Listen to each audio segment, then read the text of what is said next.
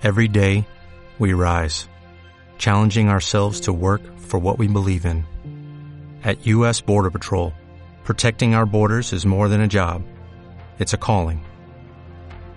Agents answer the call, working together to keep our country and communities safe.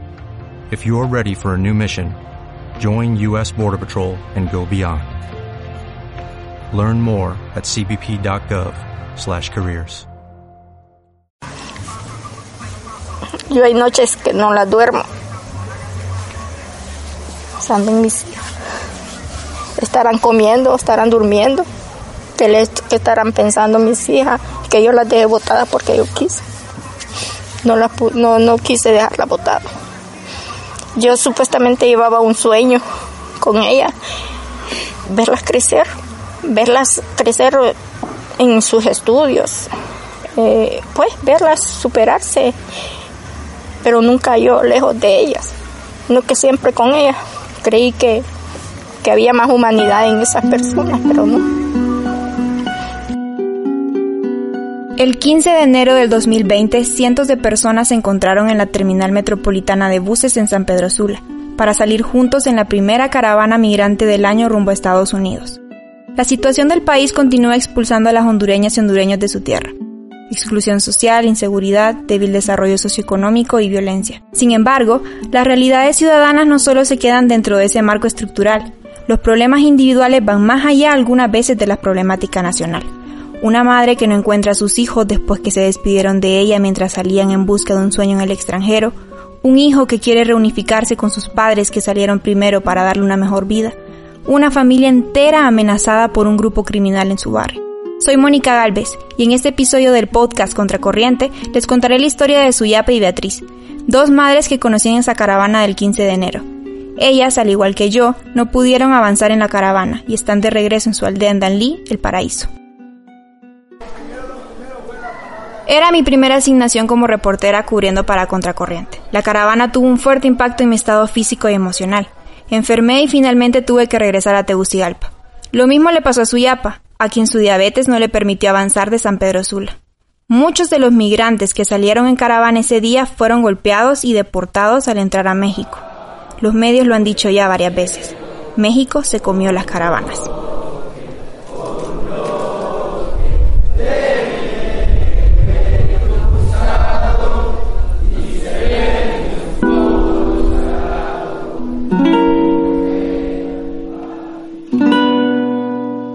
Mi nombre es Melvacía Pacocas, tengo 58 años, eh, ama de casa. Me dedicaba a lavar y a echar tortilla. Suyapa y su hija Beatriz, de 31 años, llegaron a la terminal de buses ese 15 de enero a las 3 de la tarde. Viajaron desde Danlí después de decidir un día antes sumarse a la caravana, llevando con ellas una intención diferente al de la mayoría. Deseaban llegar a Estados Unidos en busca de sus hijas Dulce y Emilia. Ambas fueron arrebatadas de Suyapa en noviembre del 2019 por las autoridades migratorias de Estados Unidos, luego de que las tres, las dos niñas junto a Suyapa, se entregaran a migración tras haber llegado al país norteamericano sin documentos. Pues yo me fui con ellas. A ellas me las quitaron. Me las quitaron en, la, ya en la, en la inmigración me las quitaron. Eh, no sé nada de ellas. Ellas no saben que me deportaron y cuando yo regresé, no tenía casa donde vivir. Y hasta el momento no sé nada de la cipota. Suyapa salió de su casa en Danlí junto con su hija Emilia de 17 años y su nieta Dulce de 13 a las 5 de la mañana a mediados de noviembre. A pesar de su edad y de la diabetes que padece, partieron hacia Estados Unidos junto con un coyote que la llevaría a la frontera entre México y Texas. Aquí tengo mi casa, Aquí tengo a mi familia. Aquí tengo a mis amigos. Aquí tengo a mis sueños. Construyamos juntos un mejor futuro para nuestra niñez. Ser felices en Honduras es su derecho. Mis hijas, mi hija se me acaba de graduar y yo la voy a mandar junto con Juan Orlando a que estudie fuera. Pero no la voy a mandar con un coyote, eso no lo haría nunca. Esta era Ana García de Hernández, primera dama de Honduras. tratando de comparar su vida con la de miles de mujeres como Suyapa y Beatriz en un intento inútil de prevenir que las personas huyan del país, atrapados en la violencia y la corrupción. 2018 fue el año en el que salió la primera caravana migrante de Honduras. Según cifras del Comisionado Nacional de Derechos Humanos, entre enero y agosto de este año, poco más de 600 personas se encontraron en situación de desplazamiento forzado, y aproximadamente 760 estaban en riesgo de hacerlo. Estos números se basaron únicamente en las más de 1.300 denuncias que presentaron durante ese tiempo, teniendo un aumento de 558 casos en comparación con la del año anterior. CONADE afirmó en ese momento que la mayoría de las denuncias presentaban amenazas de muerte, además del asesinato a familiares, el cobro de extorsión, el reclutamiento de menores de edad, intentos de homicidios, despojo de tierras, al igual que por violencia sexual y doméstica. Los riesgos que se toman son consecuencia de esta problemática. Mire, en ese camino se sufre, se sufre. Eh, unos guías le dan comida, otros no.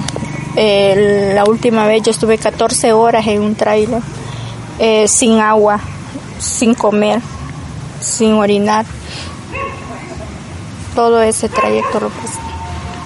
Qué grande fue Dios porque a pesar de que soy diabética, no se me subió ni se me bajó el azúcar en ese camino, pero sí, allí se sufre.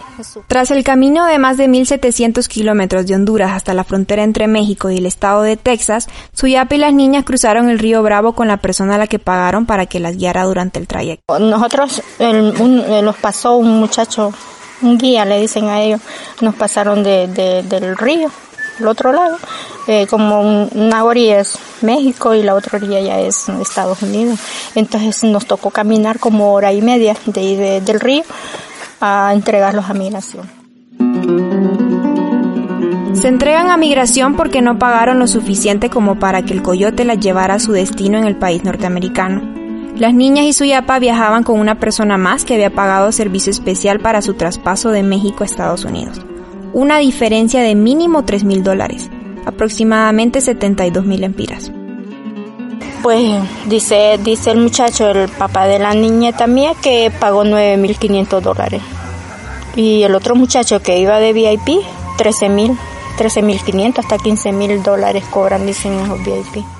Después de entregarse a las autoridades de migración, a su yapa le quitaron ambas niñas. En migración nos hicieron la ADN y como no, no somos nada, eh, no éramos nada con la niña, me la quitaron. Ahí ya la dejaron allá y y a mí me deportaron. Emilia no es su hija biológica, la recibió cuando tenía nueve días de nacida. La mujer que le dio a luz nunca fue parte de la vida de Emilia, la entregó cuando su yapa trabajaba en una empresa de tabaco donde laboró durante 26 años. En las zonas postergadas de Honduras, los trámites de adopción se reducen a tratos verbales entre las partes. La mayor parte de los niños ni siquiera son registrados legalmente en el sistema. Ana García, la primera dama, declaró en junio del año pasado que estas pruebas para identificar el parentesco probaban que las personas utilizaban a los niños para cruzar la frontera de Estados Unidos. Las autoridades estadounidenses practican pruebas de ADN y estas pruebas son inmediatas y permite verificar que no hay parentesco. Estas pruebas son una herramienta que contribuye a combatir el tráfico de personas, en especial la de los menores que son vulnerables a que personas quieran utilizarlos, como ya antes lo dije, como escudos humanos para poder entrar a Estados Unidos. Porque dijeron que a ver si es que yo me la llevaba robada. Una niña de, de, de 9 días a 17 años, no es robada.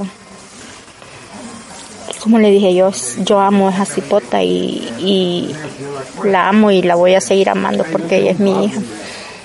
Y yo di cuenta porque a mí me la dieron y y la mamá no había dado cuenta, sino que yo di cuenta por Por otro lado, Dulce, la hija de Beatriz, es menor de edad y al no viajar con sus tutores y responsables directos, que son sus padres, alegaron que su yapa no tenía ningún derecho sobre la niña.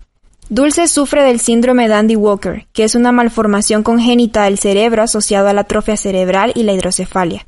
Su yapa mostró el diagnóstico de la niña con la esperanza de que vieran que necesitaba atención especial, pero no fue suficiente para que le permitieran quedarse con ella porque como yo llevaba el diagnóstico de la, de la niña de ella, de un, eh, como ella padece de síndrome de Daridangui y tiene atrofia cerebral, entonces nosotros llevábamos todo ese, yo llevaba todos esos documentos y, y no, dijeron que yo ocupaba a la niña como, como puente para pasar. Y usted sabe que uno de madre no ocupa a sus hijos para beneficio de uno. Ambas niñas fueron separadas de su yapa después del primer día que llegaron al centro de procesamiento de indocumentados en McAllen.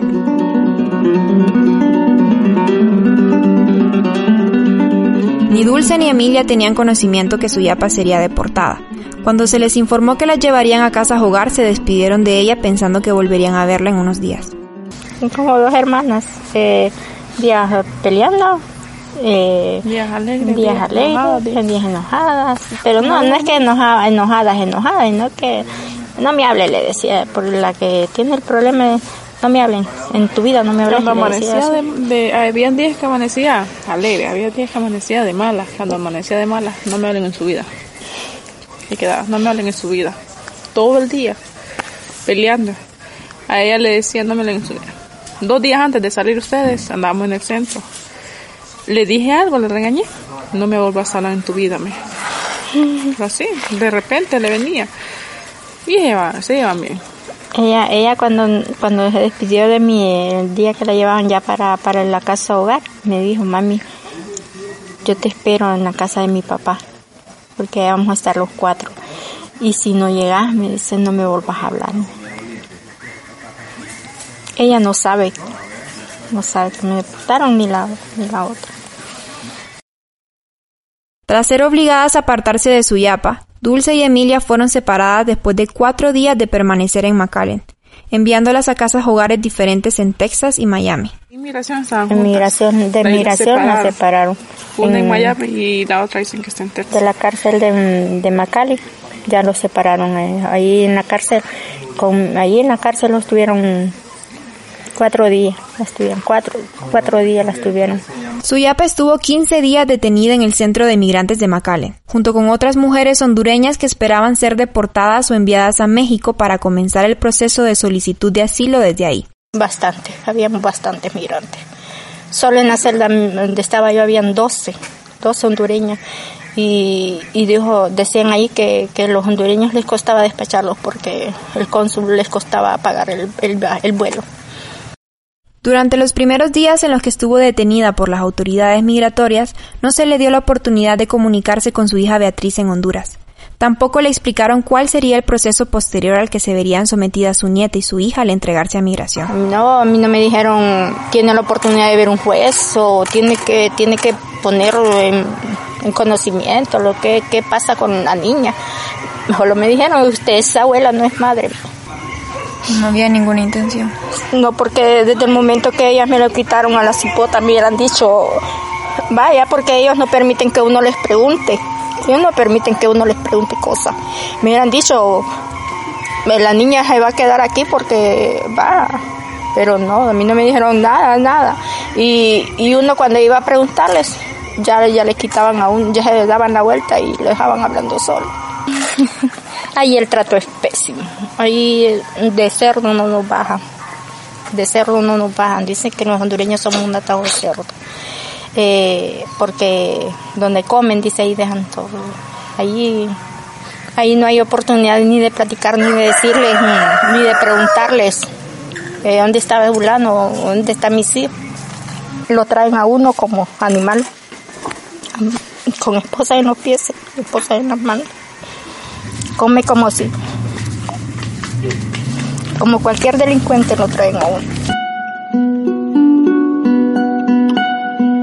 Las opciones proporcionadas a los migrantes por las autoridades del centro de McAllen como proceso subsiguiente a su retención se enfocaron entre ser enviados a México para que esperaran resolución de solicitud de asilo desde ese territorio o deportarlas hacia sus países de origen.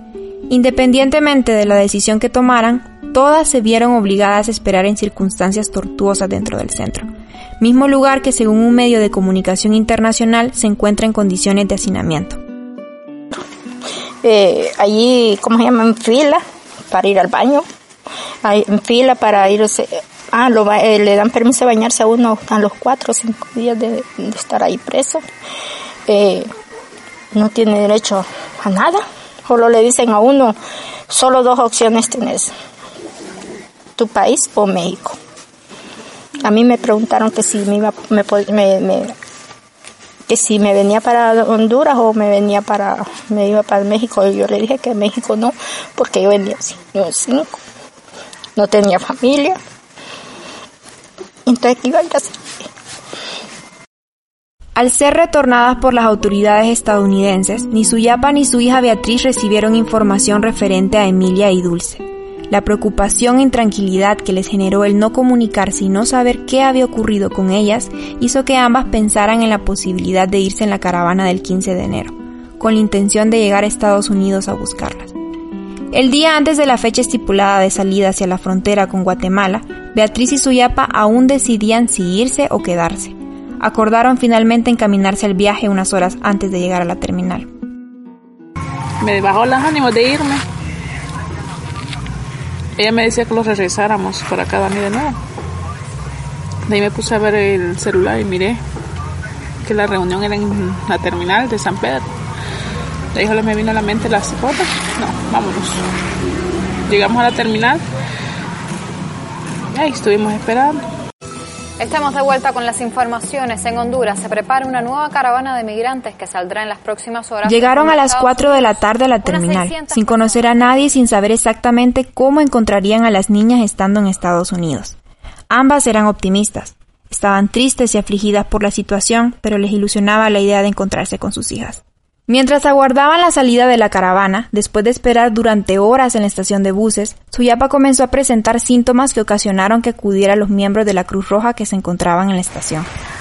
Pues yo me sentí mal, va, yo como yo cuando me pongo mal eh, a medianoche yo le digo yo a, ella, Beatriz, luego dame una rosquilla, lo que yo estaba desesperada porque yo sentía el malestar porque uno ya sabe, uno de diabético ya sabe cuándo es la alta y cuándo es la baja.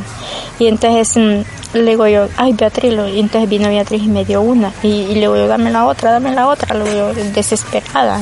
Eh, y entonces mm, nos fuimos para la Cruz Roja y la Cruz Roja los tomó, me tomó la, el azúcar, no, pero sí la, la, la presión y me dijo que yo andaba demasiada, demasiada alta. Entonces y, le dijo, si usted se arriesga, le dice, va propensa, le dice que ella se le, se le descompense, le dice, en ese camino. Y de ahí en el hospital estuve, después de que me vine de San Pedro, estuve tres, cuatro días en el hospital. Para marcharse de regreso a Danlí, Beatriz y Suyapa esperaron que amaneciera con la intención de tomar el primer bus de las seis de la mañana hacia Tegucigalpa y dirigirse desde ahí a su ciudad. Aunque pensaron en la posibilidad de quedarse en la capital para ingresar a Suyapa a un hospital, el no tener suficiente dinero empujó a que decidieran irse de inmediato a Danlí. Antes de volver, su prioridad había sido hasta ese momento encontrar a sus hijas, por lo que no poder ir en la caravana les generó la suficiente angustia y preocupación como para pensar arriesgarse aún con la circunstancia crítica de salud en la que estaba Suyapa. Yo le digo yo a ella, yo es por mis hijas, lo digo, si yo no tuviera mis hijas allá, lo digo, yo no tuviera, no hubiera tomado la decisión de salir en esta caravana, le digo yo, y vámonos, le digo yo, cuando estaba arrancando la, vámonos, le digo, no mami, usted bien oyó lo que dijo el de la Cruz Roja, me, que si le pasa algo allá, me dice, después a quién va a echarle culpa, no va a ser a mí, me dijo ella, entonces, Usted la que sabe, mamá, le digo yo, si los vamos para con la caravana o los quedamos aquí, le Entonces ella dijo, no, mejor vámonos, me dice, porque si me le pasa algo me voy a morir yo también. Me dio miedo moverme porque me le pasara algo en el camino. Ya cuando se movió toda la gente, me puse a llorar porque perdía mis esperanzas de estar con mi hija y mi hermana, porque para nosotros solo son las cuatro. Entonces fue duro para mí. Ella me decía, vámonos. No, porque si le pasaba algo en el camino, ¿quién me iba a ayudar? Me pegaba algo a mí también allá, no me iban a perdonar las hipotas si le pasaba algo en la calle. Lo regresamos, ya llegando aquí a Dani, la llevé al hospital porque venía mal.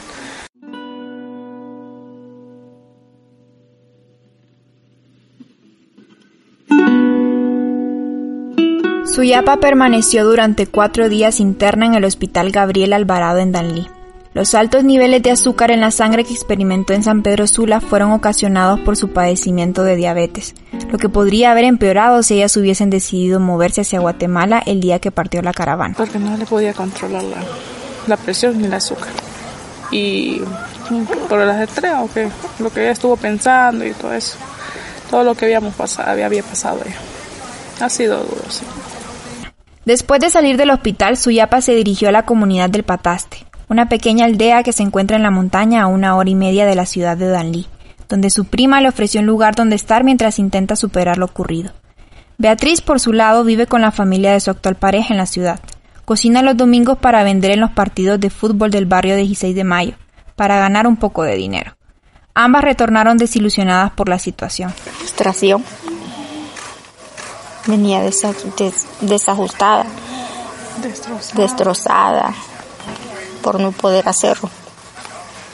Lo que más quería. Si yo tuviera la oportunidad de irme, aunque fuera con Coyote, yo me iba. Quería Quería recorrer ese camino.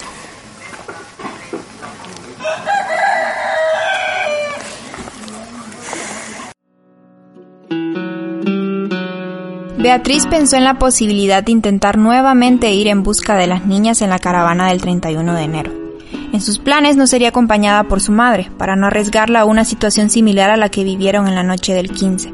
Pero las miles de deportaciones, el conflicto con policías en las fronteras y el peligro al que se expondría hizo que retrocediera sus pretensiones de emigrar. Tenía ganas de irme, pero ya con lo que pasó la primera caravana ya me da miedo. Luego de su llegada a Danlí, tras semanas de angustias por no tener información sobre su hija y su hermana, las trabajadoras sociales que llevaban el caso de las niñas en Estados Unidos se contactaron con Beatriz. No pudo hablar con su hija Dulce, pero sí con su hermana Emilia. Que está esperando a ver si le dan al papá, al, a mi ex, o le dan una casa familia de mentira, le dicen ellos, adoptiva, o de, deportación, pero como es menor de edad no la pueden deportar está esperando los dos. Está esperando el juez a ver cuándo le dan cita con el juez. El juez. Emilia lleva el apellido del padre de Dulce. Él la reconoció como hija cuando era pareja de Beatriz. Suyapa cree que las intenciones de hacer que llegaran a Estados Unidos podría haber sido un intento de quitárselas. Desde el año pasado no tiene dónde vivir. Según cuenta, le vendió su casa a él después de que una abogada le sugiriera hacerlo para que le quedara de herencia a su hija menor, quien lleva el apellido de él y su nieta con la justificación de que al ser pareja de su hija mayor Beatriz, igual él tendría derecho, asunto engañoso y completamente fuera de lo establecido en las leyes. Ahora Suyapa se refugia en la cortesía de amigos y familia que le dan lugar donde vivir por cierto tiempo. Eh, eh, nosotros vivíamos el mundo nosotros. No había más, nadie más, sino que solo las cuatro. Y todo eso ha venido a afectar bastante.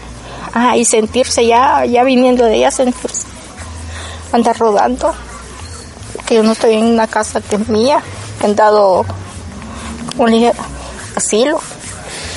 Ni ella ni Beatriz tienen un trabajo permanente, a pesar de que ambas se han esmerado en buscar la manera de subsistir.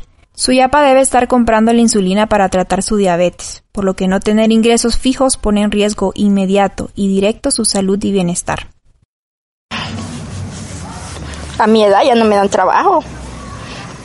Ya, ya es porque ya por muy vieja que, que ya de 50 años ya uno ya no tiene la oportunidad de...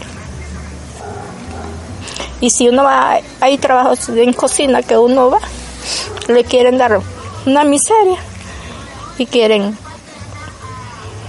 esto, eh, cómo explotarlo a uno. Y todo eso nos motivó para y, por como en primer lugar mis hijas estar con él y otro es la inseguridad la falta de empleo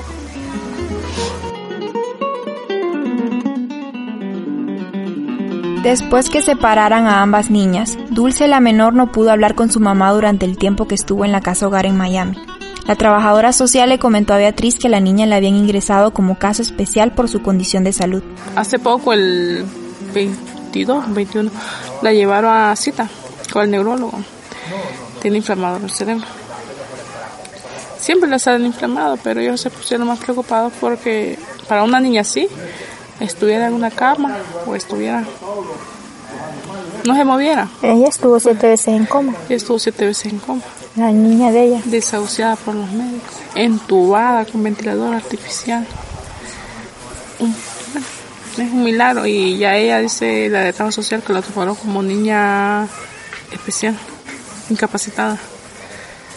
A pesar que Beatriz consultó el nombre del lugar donde tenían a su hija, la encargada social se negó a darle información y a ponerla en comunicación con Dulce.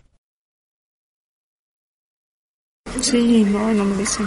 De trabajo social no me dice y no me la, a ella no me la comunican porque como ella es bien depresiva y se puede poner mal sin cuando habla con uno. Yo voy a tener información hasta que estoy con el papá, me dijeron. Hasta que ya esté con el papá voy a poder hablar con ella todo el tiempo que yo quiera. And yes, together we will make America great again. En Estados Unidos intentó desde hace más de una década imponer políticas migratorias agresivas para impedir la llegada de inmigrantes a las fronteras. Sin embargo, durante el gobierno de Bush y Obama se creía que arrebatar a los niños de sus familias era una acción políticamente peligrosa y cruel. Con la política migratoria de tolerancia cero del actual presidente Donald Trump, eso cambió. Los adultos indocumentados que ingresan al país con menores de edad son separados de sus familias enviando a los menores a refugios o casas de acogida. Dulce y Emilia, después de estar dos meses separadas en casas hogar en Texas y Miami, fueron entregadas al padre de la hija de Beatriz quien llegó indocumentado a Estados Unidos en 2013. Pese a que las personas que se encuentran en condición de indocumentadas que recogen y se hacen cargo de los menores de edad de inmigrantes no son prioridad para los procedimientos de deportación de las autoridades estadounidenses, sí puede iniciarse un proceso de retorno contra ellas en cualquier momento. Actualmente ni Suyapa ni Beatriz tienen comunicación con sus niñas. El padre de Dulce bloqueó los mensajes y llamadas por las que se contactaban con ellas ahora no tienen ni la posibilidad de verlas o escucharlas a través del teléfono. A mí él me dijo, a mí él me dijo que, se, que él, eh, al estar de las niñas allá, que quien se encargaba de enfermarlas en el corazón contra nosotros era él. Eso nos dijo él a nosotros. Las cuatro están separadas por miles de kilómetros. Tanto Suyapa como Beatriz esperan ver de nuevo a sus hijas alguna vez. El sueño de las dos es que ellas tengan el futuro que no podrían haber tenido aquí, aunque ellas no tengan la oportunidad de verlo. A mí, yo lo que dije yo, es la única manera de, de, volver a ver a mis hijas.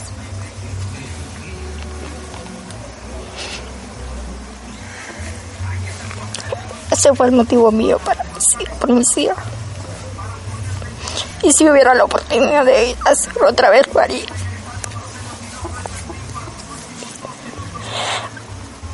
porque no hay vida estar sin saber de sus hijos.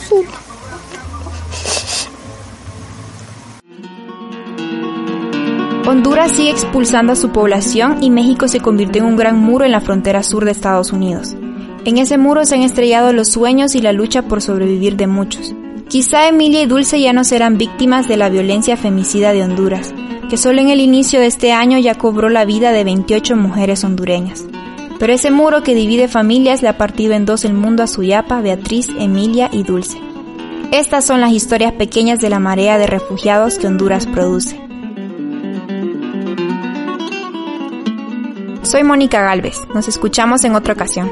Este podcast se produjo en colaboración con Martín Calix y Jennifer Ávila. Pueden seguir los podcasts de Contracorriente en www.contracorriente.red o visitar nuestras redes sociales como Contrace-HN en Twitter, Contracorriente HN en Instagram y únicamente como Contracorriente en Facebook, para que estén atentos a nuestros nuevos contenidos.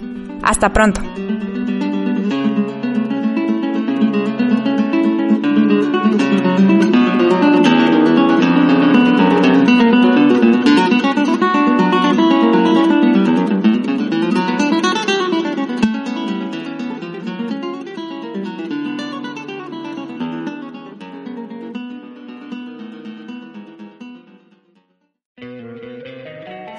Encantaría tener 100 dólares extra en tu bolsillo? Haz que un experto bilingüe de TurboTax declare tus impuestos para el 31 de marzo y obtén 100 dólares de vuelta al instante. Porque no importa cuáles hayan sido tus logros del año pasado, TurboTax hace que cuenten. Obtén 100 dólares de vuelta y tus impuestos con 100% de precisión. Solo con Intuit TurboTax. Debes declarar para el 31 de marzo. Crédito solo aplicable al costo de la presentación federal con TurboTax Full Service. Oferta sujeta a cambios o cancelación en cualquier momento.